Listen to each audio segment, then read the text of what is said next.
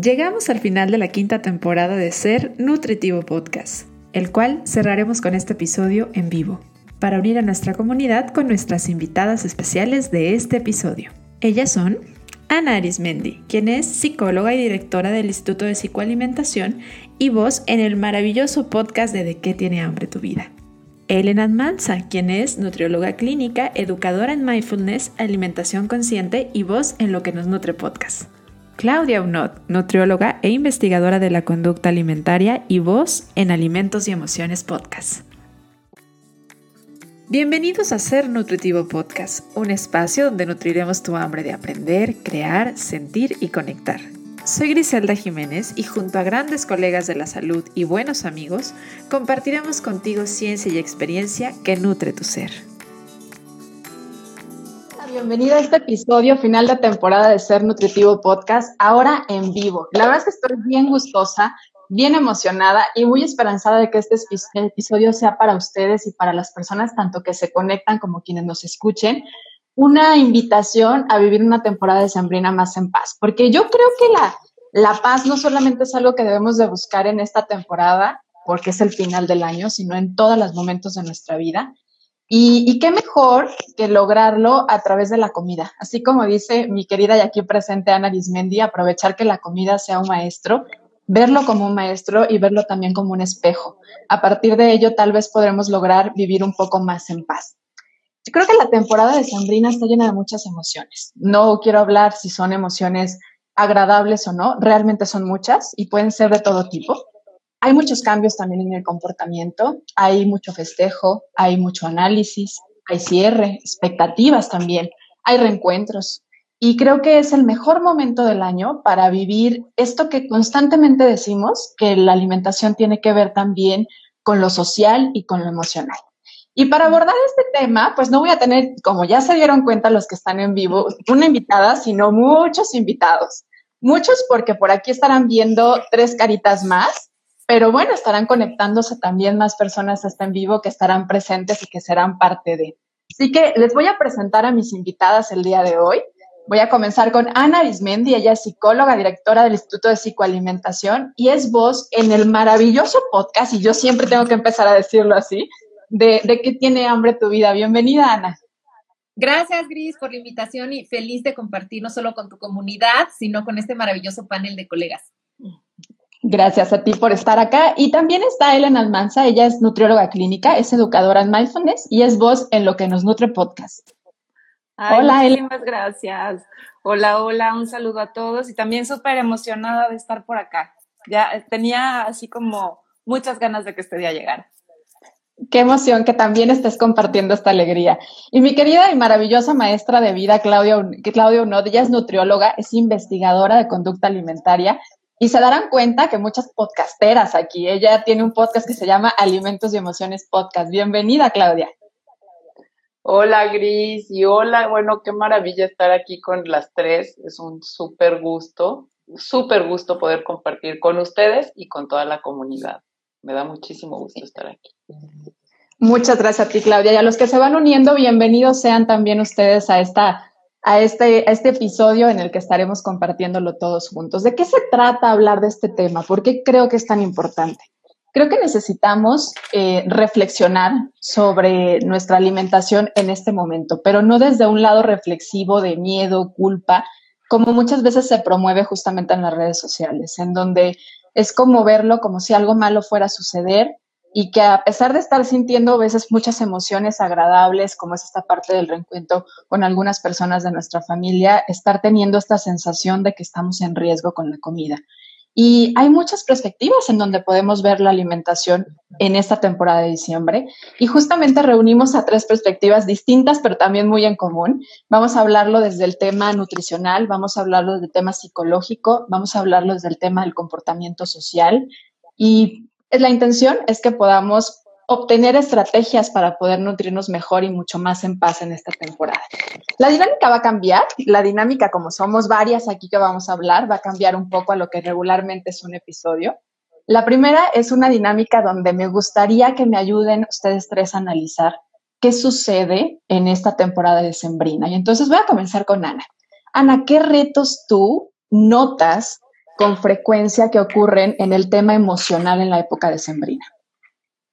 Bueno, como tú bien decías, Gris, esta es una época de muchas emociones y de muchas emociones intensas. Entonces yo creo que el primer gran reto es aprender a gestionar esas emociones y también tener claro que es importante gestionar tanto las emociones que se sienten desagradables como las agradables, porque en muchas ocasiones pensamos, bueno, sí, hay que aprender a gestionar el enojo, la tristeza, la angustia, y sí, pero también en esta época hay, por ejemplo, muchísima alegría, pero la alegría también hay que saberla gestionar, porque si no, por ejemplo, la alegría, el exceso de alegría nos puede llevar a no saber decir que no, nos puede llevar a no tener un control de impulsos y entonces a quizá gastar de más. Y también, por ejemplo, está esta esperanza muy típica de esta época de cierre y de transición, pero a veces cuando no se gestiona correctamente, también puede generar expectativas demasiado altas, ¿no? Esto es lo que mucha gente cree que, bueno, el primero de enero va a cambiar su vida por completo o se ponen metas que realmente no son realizables. Entonces, yo creo que el primer reto es reconocer cuáles emociones están presentes y aprender a gestionarlas. Y creo que también hay otros retos ya muy particulares de esta temporada, como por ejemplo, aumenta el estrés y aumenta mucho también la ansiedad y eso es porque hay exceso de eventos, porque hay exceso de gastos. A veces para muchas personas puede ser estresante estar cerca de la familia eh, o lejos de la familia. También otra emoción muy típica de esta temporada es la tristeza. Y creo que es bien importante nombrar y dar un espacio a que no para todas las personas esta es una época feliz. La mayoría de la gente, o sea, piensa en esta época como, ay, qué ilusión, qué alegría, pero para muchas personas esta es una época de mucha tristeza y de mucho dolor y creo que es importante nombrarlo y dar un espacio, porque a veces parecería que es obligatorio estar feliz o tener entusiasmo de quiero participar en todo y la verdad puede en este momento resurgir mucho dolor por duelos recientes o duelos ya del pasado que no se han procesado eh, que recuerde muchas pérdidas, puede ser muy doloroso y complicado lidiar con la familia. Y creo que también, especialmente para algunas personas, esta época puede ser emocionalmente retadora si se están enfrentando a situaciones difíciles económicas, por ejemplo, si están recuperando de un trastorno alimenticio, de una adicción, y este es un momento donde puede haber muchos disparadores.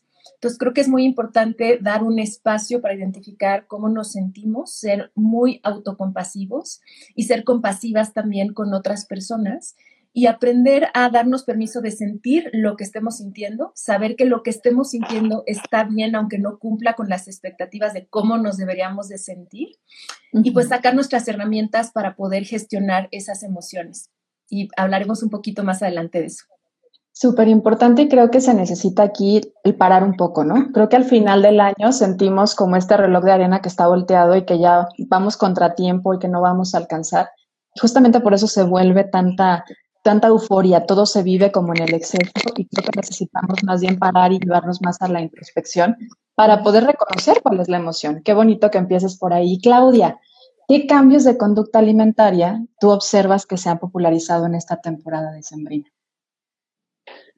Eh, primero, gracias Ana, me encantó, o sea, ahorita conectarme con todo lo que dijiste, eh, se me hace súper oportuno. Y antes de entrar a los, a los temas de la conducta, nada más me gustaría decir que me gusta mucho ver también la etapa como, como épocas del año, ¿no? Y estamos a punto de entrar como a un cambio de ciclo, pues vamos a entrar al invierno. Entonces estamos en ese otoño en donde crecieron las plantas en, la primavera, se dio, o sea, se dio como toda la floración, crecieron las, las, este, las plantas, se dio la cosecha y el otoño es un poco ese cambio de transición en donde vamos a entrar y, o sea, lo que hacían nuestros antepasados era entrar al invierno en el solsticio para invernar.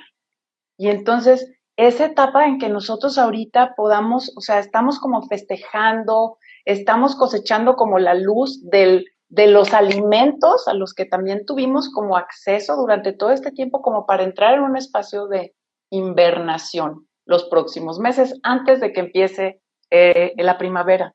Y creo que es muy importante como volvernos a conectar con eso, porque precisamente toda esta parte que decía Ana, como de ¿no? De, de, excesos, o sea, de fiesta, de celebración y tal vez de no, ¿verdad? Porque no lo puedo hacer, porque no está mi familia, etcétera.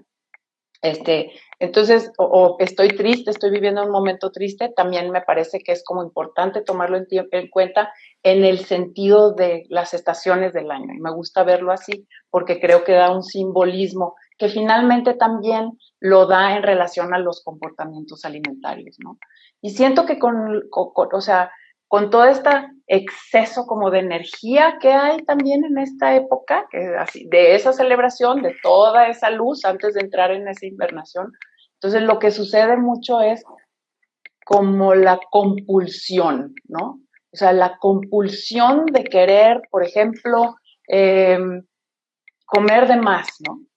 O, sí, no me voy a poder detener, pero en el mundo de exceso en el que vivimos, la comida se vuelve nada más una compulsión más, como podría ser, por ejemplo, el estar viendo redes sociales de, forma excesiva o pensar en hacer ejercicio excesivamente, o esta parte en donde estamos todos terminando el trabajo y entonces es como, voy a terminar de hacer todo lo que no alcancé también a hacer el año pasado y de la misma forma con la comida. Entonces, este, voy a compartir qué voy a hacer, o sea, tengo esta reunión, tengo otra, reunión, entonces entra como la, el miedo de, de, quizás no, este, o sea, poder, eh, no, la palabra no es control, no me gusta, pero es como, ¿cómo puedo yo estar también comiendo de una manera en donde celebre todo lo que está pasando con lo bueno y lo malo que decía Ana, pero que no sea algo que me lleva a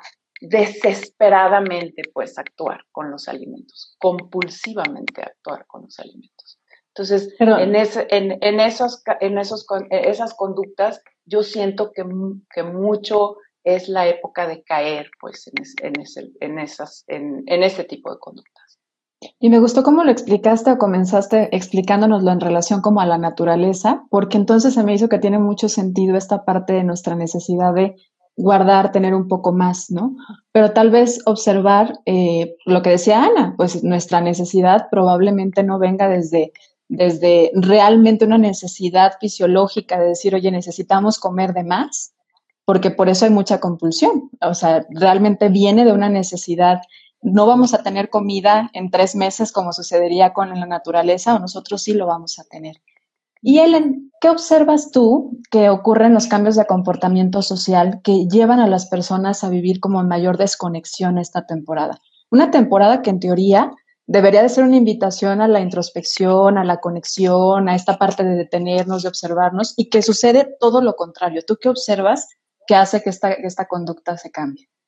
Sí, justo como tú lo dices, Gris, o sea, pareciera muy paradójico, ¿no? Porque nos lleva como a actitudes que no tienen nada que ver con esto, ¿no?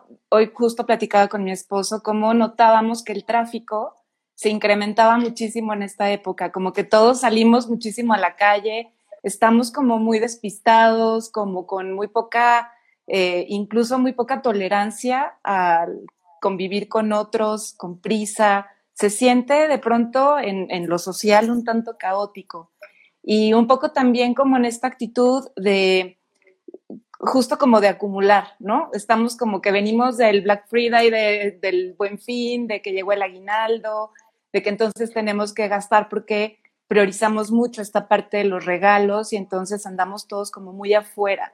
Mi, mi sensación es esa, como que yo lo que yo percibo es que eh, las rutinas, los ritmos se empiezan a modificar de una manera muy notable eh, en, en grandes masas, pues no solamente al interior o de manera individual, y esto empieza como a generar muchos cambios en niveles muy, muy amplios, porque no solamente en la cuestión de la alimentación, que tiene mucho que ver, pero también en nuestros patrones de consumo en general.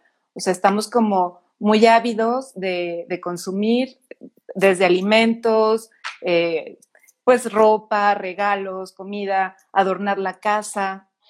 Siento que toda la energía nos invita a estar como muy afuera, cuando el propósito se supone que de esta época sería como más introspectivo, ¿no? Y entonces es como un, creo que hasta se siente un poco ese, esa ambivalencia, pues, de intentar estar en el interior, pero estar como muy arrastrado socialmente para estar viviéndolo hacia afuera, en, decorar la casa, que se vea bonito, en el regalo, en lo que me voy a poner, en lo que voy a comer, en lo que...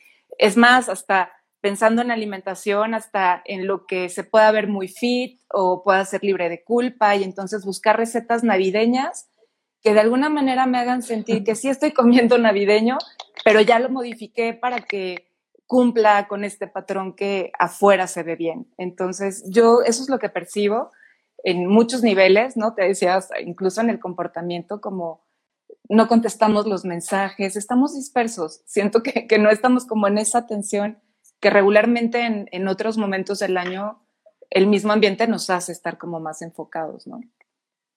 Y empezaste a hablar de cosas bien importantes porque eh, creo que nos hemos dado cuenta un poco de esto y, y, hay cierta mercadotecnia también que se ha dado cuenta de esto y de repente empieza a ofrecer a partir de frases o, algunas recomendaciones así como que parecieran ser la solución, ¿no? Con buenas intenciones probablemente, intentando ofrecerle a alguien alternativas, y yo quisiera pasar a esta dinámica en donde hablemos un poquito de su postura, la postura que tienen ustedes sobre estas leyendas que de repente se dan o que vemos en las redes sociales.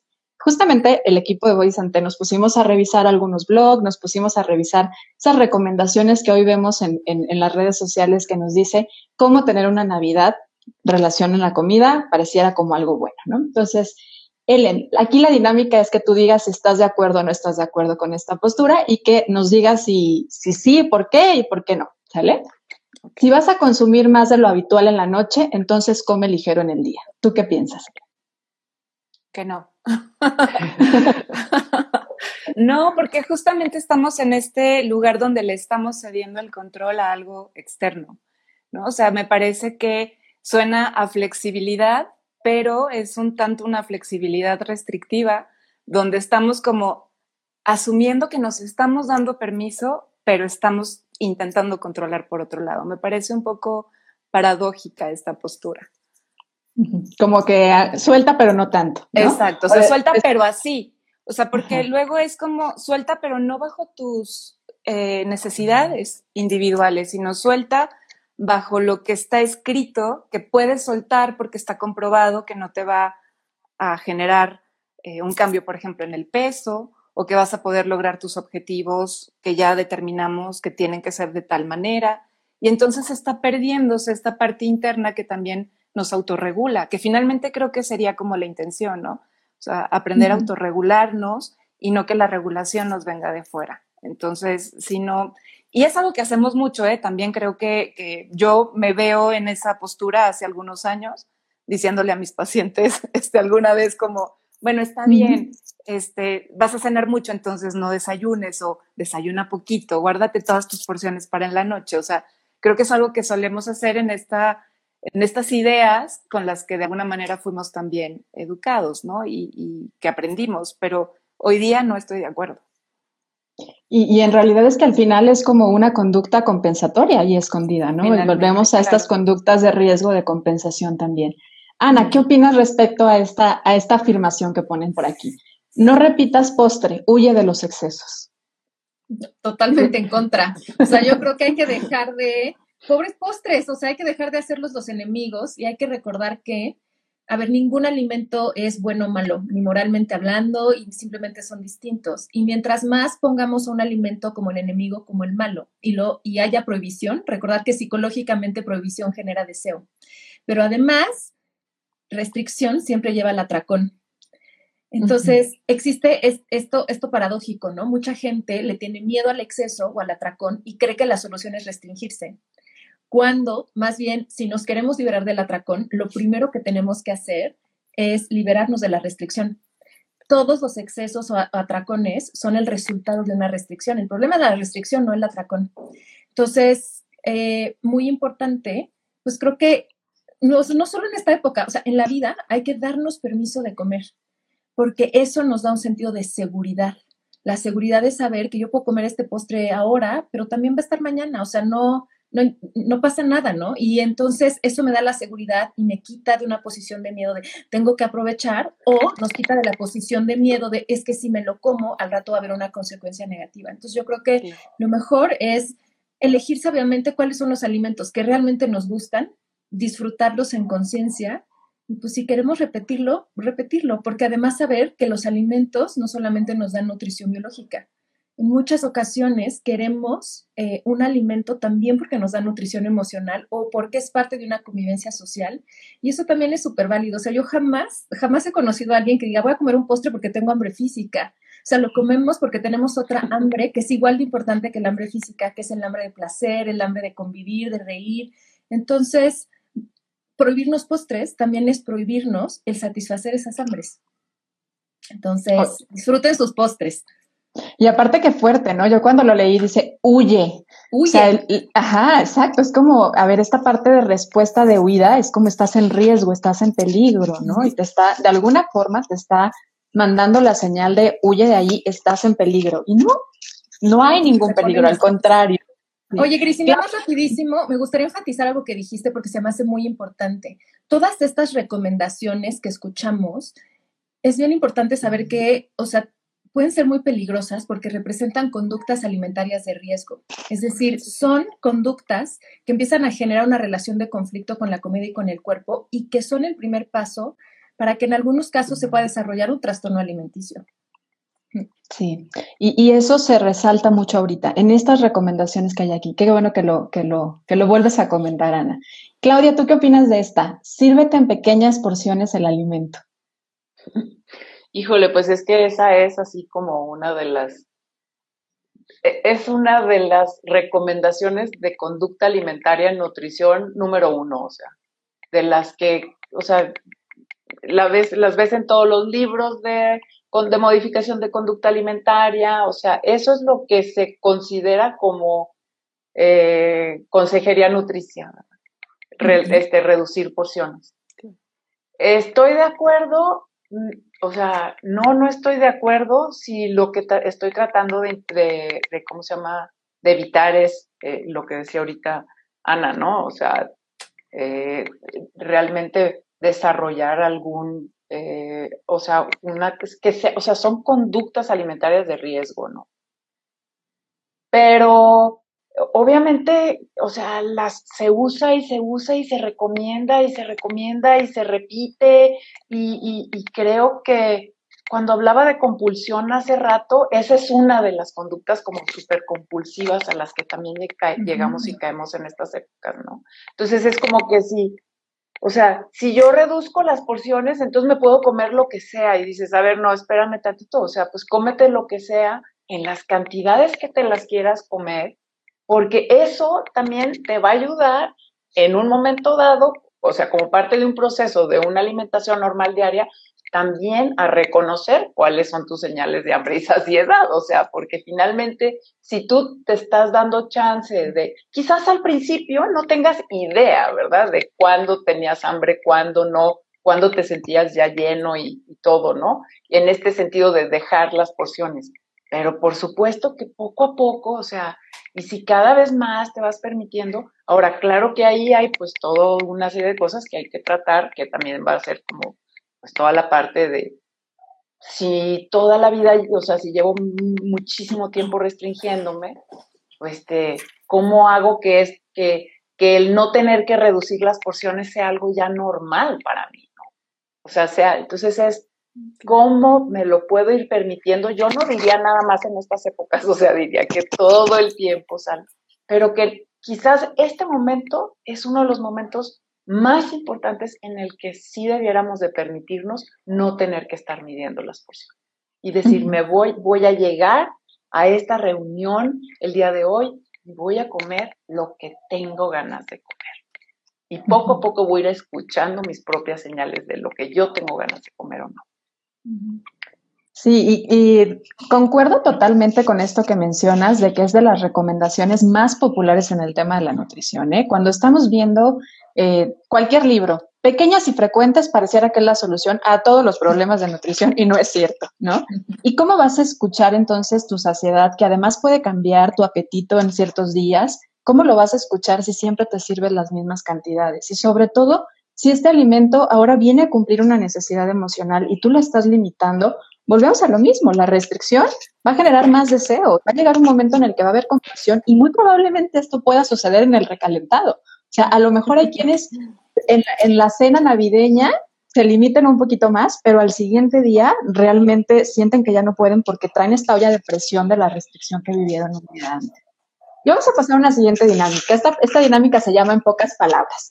Vamos a, les voy a, decir unas frases o algunas palabras comunes que escuchamos en esta temporada navideña y una por una me va a ir diciendo eh, lo primero que se le venga a la mente al escucharlo. ¿Sale? Voy a comenzar, me voy a ir en orden en como yo las tengo por aquí. Empieza Ana, después Claudia y después, eh, después Ellen, ¿sale? Empiezo la dieta en enero. La primera palabra que se te venga, Ana. Presión. Claudia. Espanto, o sea. Ellen. Expectativas. Moderación. ¿Qué es lo primero que piensas, Ana? Yo pienso control. Yo pienso restricción. Ellen. Deber. Navidad Fit. Mercadotecnia. Claudia. Moda. Como tortura. Moda. Mantén tu cuerpo en Navidad. ¿Qué piensas, Ana? Violencia. Claudia. Yo, yo mantengo mi cuerpo como se me da la gana todo el año, no nada más en Navidad. Ellen. Miedo. Recetas light para Navidad. ¿Qué piensas, Ana? Guácala. Yo también, guácala. Ellen. ¿Cómo por qué? o sea, ¿por qué tienen que ser light? No, claro, claro. Cuando son en realidad tienen tantos significados, ¿no? Yo cuando veía esta dije, no, por Dios, yo, yo estoy esperando hacer mis romeritos con todo lo que llevan, mi bacalao con todo lo que llevan. Es toda una experiencia y viene desde, desde mis desde mis abuelos, o sea, yo quiero sacar la receta de mi abuelo del bacalao y los romeritos que yo comía de niña, entonces también hay que entender y hay que darle lugar a estas recetas, a estas preparaciones. Entonces tenía que dar yo mi, mi, opinión respecto a esta última porque no puedo con ella. En, esta parte de reflexión vamos a, abrirnos un poquito más. Ana, ¿por qué asociamos las fiestas decembrinas con el exceso de la comida? ¿Qué hay detrás de esta asociación? Porque ya lo estamos pensando desde antes. Mm, yo creo que o sea, a ver, lo que la genera yo creo que es mucho la cultura de dieta, que la cultura de dieta siempre nos tiene jugando en dos polos, o estoy en restricción o estoy en exceso.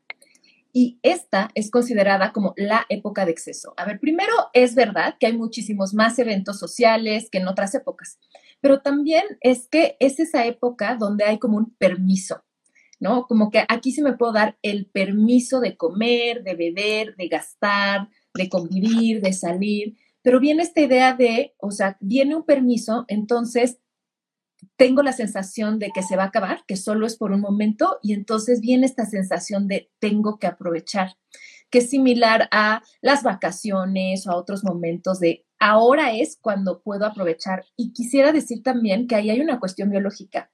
Si un cuerpo viene restringiéndose y no está comiendo suficiente, tiene hambre, tiene deficiencias nutricionales y cuando tenga la oportunidad de comer, sabiamente lo va a hacer, o sea, necesita reponerse. Entonces, una, también hay una cuestión biológica que nos puede hacer más sensibles, pero también está toda la cuestión psicológica de ahora voy a aprovechar porque sé que después no, porque en enero empieza una de las épocas que desde mi punto de vista son las épocas de mayor violencia contra los cuerpos y donde la industria de las dietas es donde hace más dinero. Entonces es como, sí date permiso ahorita, pero en enero, ¿no? Tienes que regresar al gimnasio, bla, bla, bla, bla, bla, bla. Entonces yo creo que eso es lo que nos pone en este exceso, ese miedo de que no va a haber. Entonces tengo que aprovechar ahora. Claro, y de nuevo estamos en los polos, ¿no? De estos de los que hablabas. Y justo en el otro polo, ¿qué pasa, Claudia? ¿Por qué, ¿Por qué la gente experimenta en enero esta necesidad de cambiar su alimentación? Yo siento que, que en este polo, o sea, es como la no aceptación de nosotros mismos, ¿no? Es como el, o sea, el, yo creo que desconocemos o desconocemos en diferentes grados como la, eh, el auto, o lo que realmente es el autocuidado, o sea, lo que es realmente querernos, o sea, a, profundidad, que reconocemos que todas las etapas son diferentes, un, un poco como decía Ellen hace rato, y que y que todas las etapas tienen sus momentos y que cada, cada uno de esos momentos también va a llevar diferentes comportamientos. Pero el hecho de que nosotros nos pongamos en el punto de que en enero voy a empezar la dieta o de que en enero voy a empezar a hacer, me voy a restringir y me voy a meter al gimnasio y como, como dice Ana, en esta violencia, o sea, me voy a meter en esta violencia, es como, qué grueso que la qué falta de aceptación, ¿no? Qué falta de cariño hacia mí mismo de decir, de, no me acepto como soy en este momento o lo que estoy haciendo en este momento, que es salir, disfrutar, comer con toda mi familia, lo estoy haciendo y está mal, ¿no? O sea, qué, qué, impresionante que, que, sea algo que sea, o sea, que, es, que sí, bueno, es una época de excesos, ok, bueno, pues bienvenidos esos excesos, ¿sale? Con, con, todo lo que son, ¿no? O sea, con la tristeza, con lo feliz, o sea, con la comida, con el descanso, con la familia, con que me gusta estar con la familia, con que me, no me gusta estar con la o sea, con todo lo que viene. Y luego acepto que llegue enero, que entonces me regreso yo a esta parte donde decía, no, pues es, voy a invernar, ¿no? No me voy a, o sea, no es me voy a invernar y voy a dejar de comer, o sea, voy a entrar en una etapa de frío, de reflexión, de, de otro tipo de cuidado y es diferente. Pero en el momento en el que me pongo así como a, o sea, ¿qué, qué estoy haciendo, no? ¿Qué, ¿Qué, me pasó? No me, no me quiero, ¿no? O sea, realmente, eh, o sea, me polarizo muchísimo, ¿no? Mi, mi, comportamiento de, puedo comerme todo, puedo hacer todo, a, este, me voy a matar y voy a dejar de comer, ¿verdad? Y, voy a hacer ejercicio mm, este, excesivamente. Y como decía Ana, ¿de dónde viene el no nos queremos? O sea, no es, no es realmente a veces falta de amor, es que estamos buscando la aceptación también de afuera, ¿no? Si nos dicen que es mucho más seguro y que nos van a aceptar mucho más si tenemos cierta forma del cuerpo, si nos vemos de tal manera, pues probablemente eso vamos a buscar, porque podría decir que hay mucha gente que dice lo hago por amor, pero si te estás haciendo daño, entonces realmente no es el, amor no tiene violencia en ninguna de sus formas. Entonces, Pero no sabes que lo estás haciendo ni por amor, ni por, ni, ni, o sea, tú piensas que lo estás haciendo por amor, pero por eso digo, bueno, es que realmente no sé cuál es, o sea, que no sé realmente qué, qué, siento por mí misma, ¿no? Y, se y además, se, y además se hace porque hay que reconocer, vivimos en un contexto y en enero vivimos bombardeadas de esos mensajes. Y es difícil, la verdad, separarnos de esos mensajes. O sea, hemos crecido con ellos. Vivimos una sociedad gordofóbica, de cultura de dietas, de esta cultura de lo fit. Y, o sea, lo vemos en todos lados y es tan normalizado que a veces ni nos damos cuenta. Y no nada más en los medios, en las pláticas de sobremesa, con las amigas. Vamos al centro comercial y están los anuncios. Entonces, la verdad es que es complicado no, no, no, no, no engancharnos con ese tema. Y como estrategia, Helen, ¿cómo crees que podemos ser un poco más conscientes de que esto está pasando en la época de Sembrina, de que pasan estos dos extremos, estos dos polos?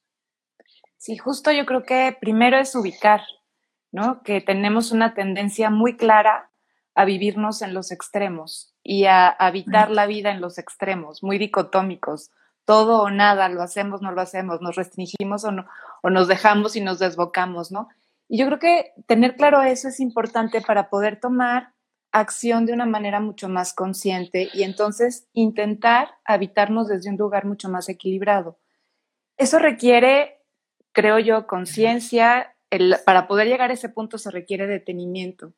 Y entonces me parece que algo que es fundamental es que en medio de este movimiento y de tanto estímulo, sí prioricemos momentos de detenimiento para poder justamente ubicar cómo estamos, poder regresar a nuestras sensaciones, a todo lo que nuestro cuerpo nos expresa, nuestra mente, ¿no? nuestras propias emociones también, como ir detectando todo esto como un sitio que nos da como señales, que tiene su lenguaje y nos avisa cómo estamos, y entonces poder transitar este momento en, como, como más en un lugar intermedio, ¿no? Sin considerar que cuando decimos come con libertad y date chance y, permítete, quiere decir en algún punto descontrólate, ¿no? O sea, porque luego creemos como que es, es este volver al extremo y si hacemos caso de nuestra propia sabiduría, es muy, muy, muy probable que podamos autorregularnos y entonces llegar a un punto de equilibrio. a lo mejor algún día nos pasa que nos descontrolemos. Digo, yo no, no digo que no.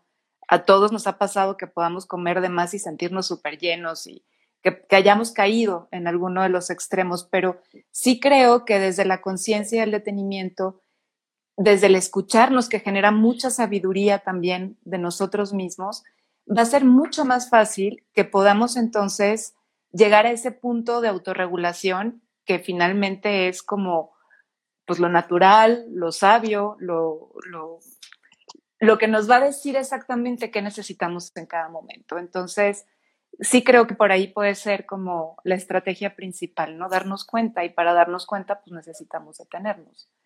Y eso incluye, sí, incluye que tengamos prácticamente claro en qué momento del día, eh, más allá de las pausas que podamos hacer de manera espontánea, pero sí que podamos tener pausas de alguna manera agendadas, ¿no? Decir, me voy a dar estos minutos para ver cómo estoy, qué necesito. Porque como dice Ana, el, el mundo exterior nos puede arrastrar muy fácilmente. Entonces tenemos que hacer esta, me gusta pensar en el silencio como una resistencia, ¿no? A esto, como un acto de rebeldía, decir, no, desde el silencio yo puedo resistirme un poco al embate de toda esta eh, oleada que, que, puede arrastrarme de una manera muy fácil. Entonces, sí, creo yo que sería la estrategia más prioritaria. Creo que hay muchas, pero esa me parece que tiene que ser como la primera. Muy bien. Pues estamos entrando a la recta final y sabrán que en la recta final de Ser Nutritivo Podcast hay tres preguntas a nuestros invitados. Aquí tenemos tres invitadas, así que va a ser una para cada una, ¿sí? Estas preguntas parten de la filosofía de Ser Nutritivo Podcast, que es que el ser humano necesita nutrirse no solamente física, sino también mental y espiritualmente. Y buscamos en nuestros invitados recursos, estrategias. ¿Para qué? Para ver si nos funcionan a nosotros. No siempre funcionan, no todos somos iguales. Entonces, me gustaría pedirte, Ana, que me digas una estrategia para nutrir la mente en la temporada de sembrina. Pues acaba de decir Ellen, yo creo que el silencio es una gran forma, ¿no? Eh, el, silencio, la meditación me parece una gran forma. Y otra, eh, creo que también es poner límites. Entonces, por ejemplo, poner límites a lo que consumimos de información, a lo que consume nuestra mente, a lo que vemos, a lo que escuchamos. Creo que es una gran forma de darle un descanso a nuestra mente en esta temporada. Y tú, eh, Claudia, ¿cómo podemos nutrir nuestra mente, en esta, nuestro cuerpo en esta temporada de sembrina? Cuerpo, aquí vamos en cuerpo. Sí, sí, sí. Para mí el, el cuerpo tiene que ser como muy sentido, ¿no? Entonces, tiene que ser algo con, como con el que convives y creo que hay como muchas veces mucha desconexión. Entonces, es como, a ver, cuando estoy, ¿no? Correteando o de un de repente empiezo a ver y, y, y, estoy preocupada, por ejemplo, porque me voy a ir a esa cena y tengo miedo de que voy a comer de más y quiero empezar a, como a, ya me estoy preocupando desde el día, desde antes y ya dejé de desayunar y así es, a ver, ¿cómo me regreso a mi cuerpo? Entonces, a mí me sirve mucho, ¿verdad? O sea, quitarme los zapatos, ¿no? Por ejemplo, y nada más tocar el piso, ¿saben? O sea, hacer contacto, entonces volverme a bajar. Respirar también, o sea, me sirve mucho. Sentir, sentirla, sentir el movimiento de la respiración, por ejemplo, de cómo se mueve la mano, ¿no? En mi abdomen porque muchas veces nos quedamos como respirando aquí, ¿no? Entonces, lo único que te genera es muchísimo más ansiedad. Entonces eso es para mí sentir el cuerpo. Luego digo, ok, a ver, ay, ¿qué estoy haciendo? Bueno, estoy cocinando, estoy preparando algo, estoy, o estoy muy ocupada, ¿qué puedo hacer? Música, baile, ¿saben? O sea, movimiento, ¿no? Ahorita estamos trabajando, estás sentado, estás, este, como que no te mueves, este, todo el tiempo enfrente de la compu o viendo un paciente, o sea, ok, vámonos, hay que pararnos, ¿no? Hay que movernos, hay que, otra vez, como regresar la energía al cuerpo. Entonces, esa es la parte que a mí, o sea, físicamente, sin hacerlo con la comida, sin hacerlo con otras cosas, hacerlo con movimiento, con la sensación de sentir, de cómo me siento en el cuerpo. ¿Y el alma, Ellen? ¿Cómo podemos nutrirla en esta temporada de sembrina? Bueno, yo creo que si estamos en un momento en el que la energía nos lleva mucho afuera, creo que tenemos que ir adentro. Entonces, a mí me parece que algo que puede ayudar mucho es como esta intención de, reconectar con, las cosas como más esenciales. A mí me ayuda de pronto como conectar con la gratitud, ¿no? Como ir ubicando qué cosas están ahí que, que son realmente las que son muy valiosas y poder, a mí me gusta documentarlo, me gusta escribirlo, pero pues puede ser simplemente con que lo notes y lo, lo vayas guardando en ti, ¿no? Como en, en, tu interior. Y la otra que me parece importante y que va muy ligada es que podamos a partir de eso también reconectar con nuestra propia intención. ¿Para qué hacemos las cosas? O sea, como con qué, con qué objetivo, hacia dónde queremos llegar. Y entonces creo que esto también le da mucha dirección a lo que vamos haciendo cada día. Y finalmente, pues bueno, nos, nos devuelve. A mí me gusta mucho pensar que es como regresar a nuestra casa, ¿no? A ese centro, a ese lugar que esté ahí en el, en el interior. Entonces, lo veo así, como una posibilidad de reconexión, de volver a casa a partir de, de poder detectar esas cosas por las cuales podemos agradecer y también de ir eh, todos los días teniendo claridad en la intención que ponemos en las cosas que hacemos. Creo que, que eso en un momento de tanto ruido externo puede ayudar a, a bajar también el ruido interior.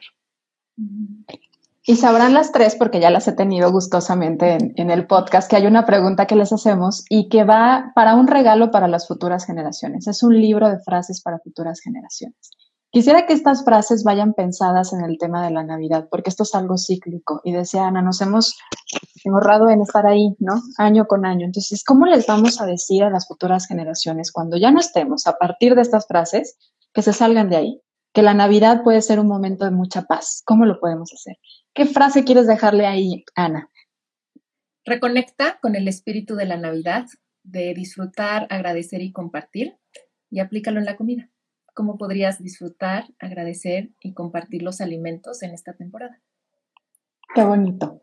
¿Y tú, Claudia, qué quieres poner en el libro de la vida? Para mí es, eh, vive en ti, siéntete a ti misma, a ti mismo y a tu cuerpo y agradece quién eres. Ellen, ¿qué quieres poner en el libro de la vida? Creo que para mí algo muy importante es eh, poder dejar como como la huella de decir confía en ti, recupera esa confianza en ti, ¿no? En tu, en tu sabiduría interior. Creo que en estas fechas que mucho está hacia afuera, volver al interior y a la confianza, volver a confiar en todo lo que surge adentro de nosotros como algo que está por encima de cualquier mensaje externo, ¿no? Y, y, poder hacer caso de ello. Entonces sería eso, confía en ti y en tu sabiduría interior. Y les tengo una pregunta sorpresa, porque esta no les había no, yo juré que la congelada era yo y lo dije, no, eh, eh, es para ya hacerlo volviste. cardíaco. ¿eh? Exacto, sí, no, bueno. bueno, la intención justamente es llevarnos a vivir más en paz con la comida. ¿Dónde encontramos la paz? ¿O cómo, cómo logramos esta parte de la paz con la comida? Interrumpo unos minutos de este episodio porque me entró una duda. ¿Ya me sigues en redes sociales? ¿Ya sigues a Ser Nutritivo Podcast en Instagram y en Facebook? Recuerda encontrarnos como Ser Nutritivo Podcast o bien a mí, la voz de Ser Nutritivo Podcast, como Nutrióloga Gris en Instagram y en Facebook como Body Santé. Nos estamos viendo por allá para saber más de nosotros, no nada más los jueves, sino toda la semana. Te regreso al episodio. Gracias.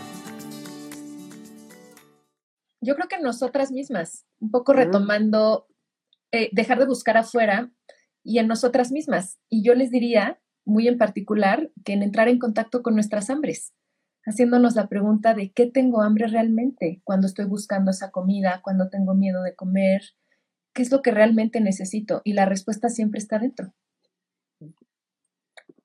Yo también diría algo muy parecido, o sea, para mí es o te conectas contigo misma y lo que y lo que te estás, o sea, lo que quién eres y te empiezas a conocer, o sea, esto es un es un trabajo de autoconocimiento, es un trabajo de vida, es un trabajo que no, nada más porque yo me levanté ahora en la mañana, decido, ay, sí, ya voy a comer bien y no voy a tenerle miedo ya a la comida, o sea, sí vengo haciéndolo desde hace muchísimos años. ¿no? Pero como dice Ana, o sea, las respuestas están adentro de ti. Y a veces no nos gusta vernos a nosotros mismos porque pues es que hay cosas bonitas y también hay cosas que no son tan bonitas. Entonces, vamos como reconectándonos con nosotros, vamos haciendo, eh, eh, haciendo ese ejercicio de hoy voy a estar presente para mí y hacerlo que ese sea como el ejercicio que hacemos diario. O sea, yo estoy aquí presente para mí el día de hoy. ¿Y tú, Ellen? Pues yo lo veo como, yo creo que la paz surge de un lugar donde hay como, como congruencia, ¿no? Siento que cuando nos escuchamos y somos capaces de escucharnos, eh, de, atender eso que escuchamos con esa sintonía, surge la paz, ¿no? Entonces pienso que en esto es algo igual. Cuando logramos ese, ese sintonizar lo que escuchamos, nuestras necesidades y atenderlas en ese mismo canal, pienso que de ahí sin duda surge paz. Creo que cuando no es justamente el proceso contrario, ¿no? Yo deseo una cosa, hago otra, me siento forzada a hacer otra y entonces hay ahí como un caos que no nos permite vivirnos de una manera tranquila. Entonces pienso que, que buscar esa congruencia, ese, ese poder escucharnos y atender eso que escuchamos de manera congruente. Qué bonito es escucharla siempre a las tres, de verdad. Y llegamos a un punto en donde vamos a aprovechar que estamos en vivo, estos últimos minutitos, justamente si nuestra comunidad que está aquí presente tiene alguna inquietud, tiene algún comentario, siente que puede aprovechar de que alguna de estas tres grandes especialistas en sus áreas eh, pueda ayudarle, es momento de preguntar. Por aquí está conectado también el equipo de Body Santé. Si hay alguna pregunta que hayan detectado, chicas de Emma, Monse, que, que, quieran que platiquemos por aquí, es momento de que nos la digan. Hay un último comentario que de hecho yo veo y me gustaría aprovechar que está aquí. Y se me genera un poco de conflicto lo la idea de que nuestro cuerpo sabe lo que necesita, porque a veces tenemos la sensación de que necesitamos cierto alimento y no es tan beneficioso. ¿Quién quiere aportarle algo? A mí me gustaría decir algo, ¿no? O sea, es que es, es, es, es exactamente esa parte de, de, de, que, de que tengo una clasificación mental de que algo es bueno y algo es malo.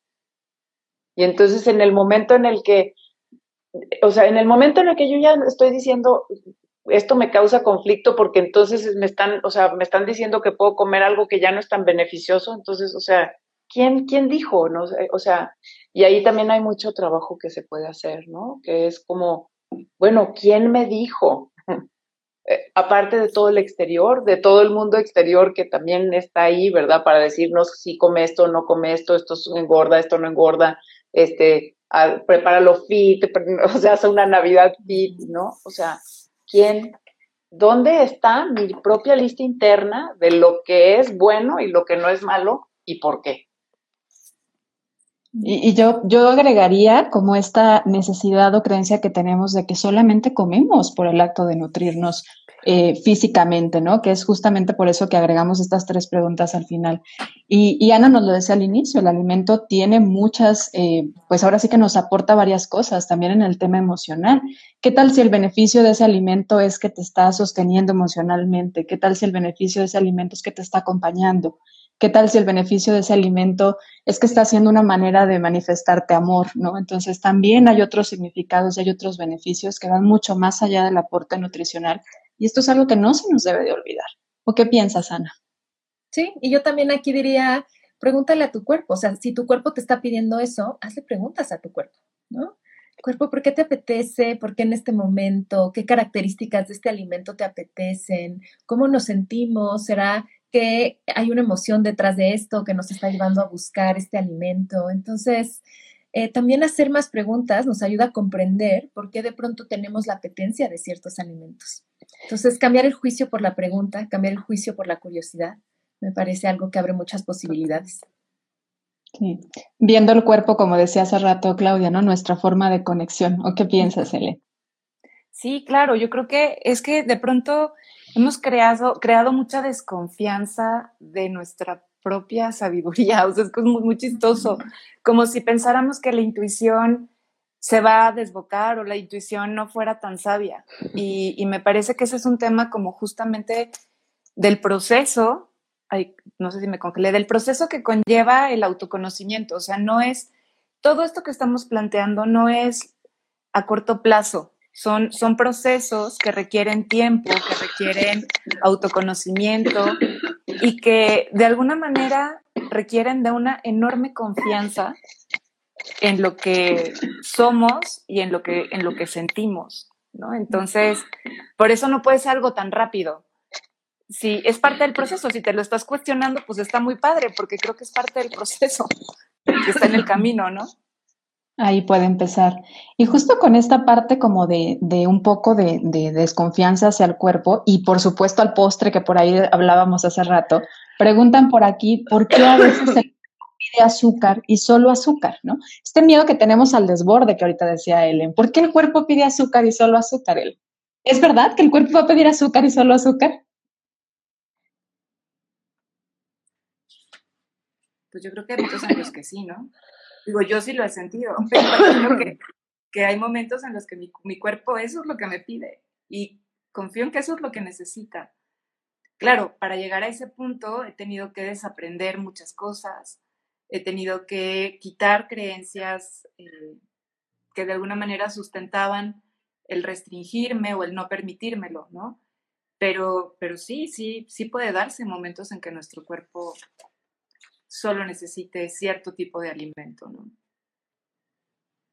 ¿Tú qué piensas, Ana? Y yo también diría, a ver, o sea, en vez de preguntar con miedo, preguntar con curiosidad, ¿no? O sea, ¿será que tengo hambre? Muchas veces el cuerpo pide azúcar porque tiene hambre, porque se ha restringido mucho tiempo del azúcar y entonces ahora la desea.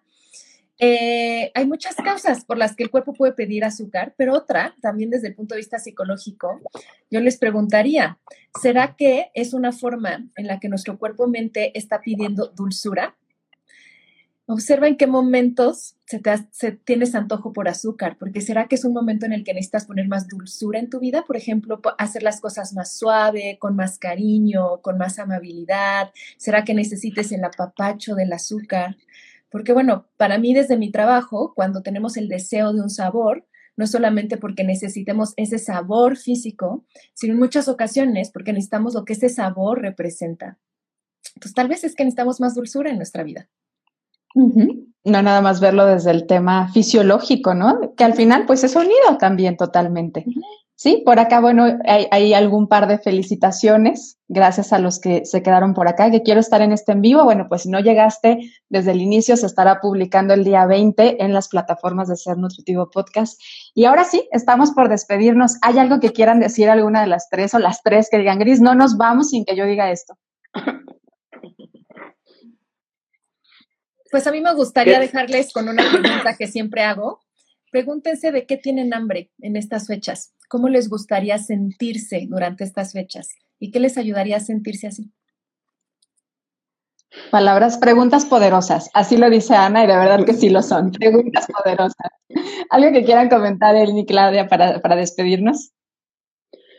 A mí, a mí me gusta decir también que pues nos seguimos nutriendo, ¿no? Y pues nos seguimos nutriendo en estos momentos con todo lo que esta etapa y con todo lo que esta época nos brinda y nos da y nos, o sea, y nos llega, ¿no? Entonces, pues hay que seguirnos nutriendo de todo, no, no, no nada más de comida, de todo lo que nos da la vida. Y lo poderosa que es esa palabra, ¿eh? Nutrir a mí me parece una de las palabras más maravillosas que existe. Yo ahí no tiene nada que ver con nutrición, nada más. Es dar, abonar, es, es, la forma de crecer, es maravillosa esa palabra. Ellen, ¿algo que quieras comentar para cerrar? Se nos congeló. Se nos congeló Ellen en el cierre, a ver si ahorita regresa. Pero bien, nos vamos despidiendo. Gracias a todos los que se fueron uniendo por acá. Muchísimas gracias por estar presentes en este, nuestro primer en vivo en el que estamos haciendo la, el último episodio de la temporada 5. Nos estaremos viendo nuevamente en el mes de enero. El 6 de enero comenzamos con la temporada número 6. No sin antes me puedo despedir de agradecerles tanto a Ana, Claudia, Ellen por su tiempo, por compartirnos lo que son, por todo lo que nos comparten en sus podcasts. Por favor, vayan y síganlas, escúchenlas con cada una de ellas van a aprender cosas maravillosas que las van a llevar a justo creo el mensaje principal que tenía y con el que nos podemos quedar. No hay paz y no hay conexión, no hay paz y no hay amor, no hay paz y no hay escucha. Entonces, si queremos tener una mejor relación de paz con la comida, necesitamos conectarnos con nosotros, conectarnos con el amor, conectarnos con nuestro cuerpo y con todo lo que somos. Si no, no hay forma. y la paz empieza en uno. Es al final lo que hay afuera, lo que hay adentro es afuera. Entonces necesitamos cambiar nuestra forma, la que estamos viendo las cosas o trabajando en nuestro interior. Muchas gracias también al equipo de Boisante por hacer posible este primer en vivo, por las porras, las, la emoción de poder contactar eh, con nuestra comunidad también. Y pues felicidades, felices fiestas a todos, y disfrútenlas mucho. Como lo platicamos el día de hoy, creo que es un momento importante de introspección, es un momento importante de autoconocimiento y de parar. Paren un poco. Si ya están sintiendo que ahorita están corriendo, están contra reloj, paren un poco. Van a encontrar mucha sabiduría propia en estos momentos de parar. Muchas gracias, Alan. Ana, muchas gracias, Claudia, muchas gracias, Ellen. Ya no regresó Ellen, pero bueno, le agradecemos acá. Comunidad querida, nos estamos viendo el próximo 6 de enero para regresar con la sexta temporada. Gracias. Gracias, bonita. Adiós.